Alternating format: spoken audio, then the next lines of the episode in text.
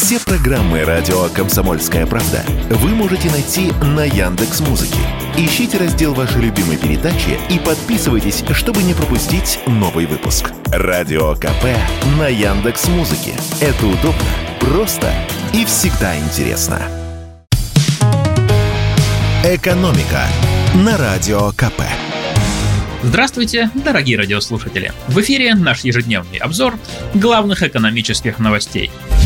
Сегодня мы обсудим, что сильнее всего подорожало и подешевело в России за месяц. Благо, Росстат поделился свежей информацией. Вот и случилось то, о чем давно предупреждали экономисты. Осень перевалила за экватор, многие фрукты и овощи стали дорожать, а инфляция разгоняться. По данным Минэкономразвития, годовая инфляция сейчас составляет 6,99%. Округлить не поднялась рука, как спел бы один известный исполнитель. И рост цен постепенно ускоряется. За последнюю неделю они взлетели аж на 42%. Для недели это очень много. А во всем виноваты нет, не те, о ком вы подумали. Виноваты во всем помидоры. Давайте детально разберем, какие же товары и услуги по данным Росстата подорожали сильнее всего за октябрь и почему. Итак, томаты плюс 31% за месяц. Помидоры у нас активно дешевели летом и в начале осени. Тогда и ветки, и полки ломились от своего урожая, который вызревал в открытом грунте, то есть не в теплицах. Теперь этот урожай закончился, и на прилавках остаются тепличные и импортные томаты. Первые стоят так дорого из-за высокой себестоимости производства, проще говоря, из-за дорогого электричества, а вторые, импортные, из-за транспортных расходов.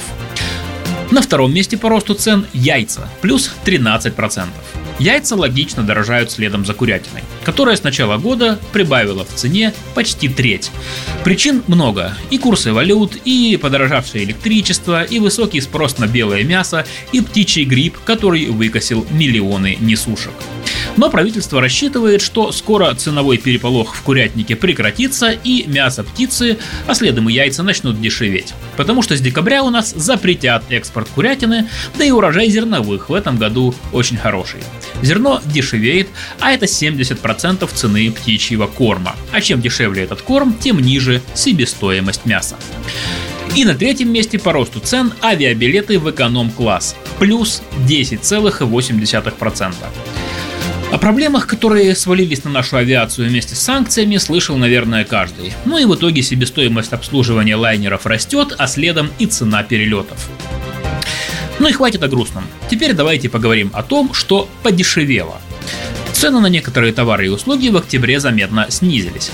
В первую очередь это касается плодов, которые вызревают в середине осени – Картошка, капуста, яблоки и морковь потеряли за месяц от 6 до 9% цены. Стали доступнее и путешествия на юг.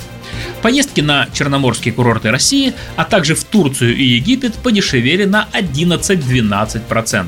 Я лично своими глазами видел на прошлой неделе авиабилеты из Москвы в Анталию по чудесной цене в две с половиной тысячи рублей. Вот что низкий сезон животворящий делает.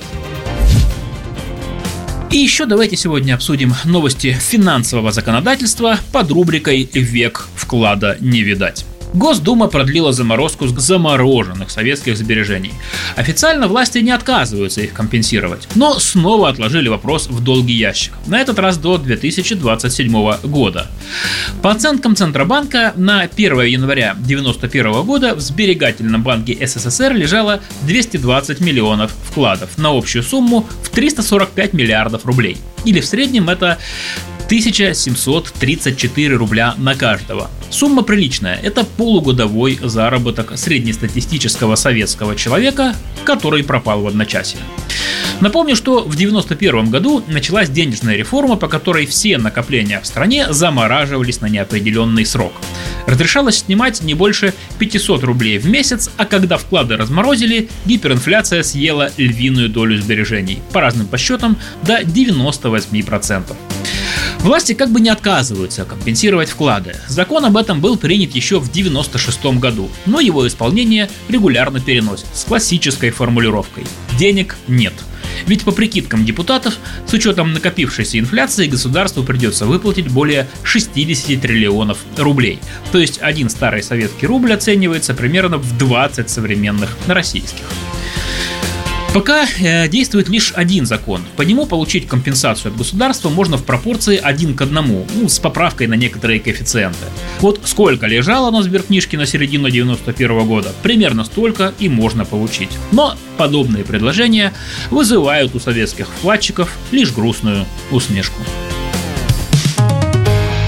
Экономика на радио КП.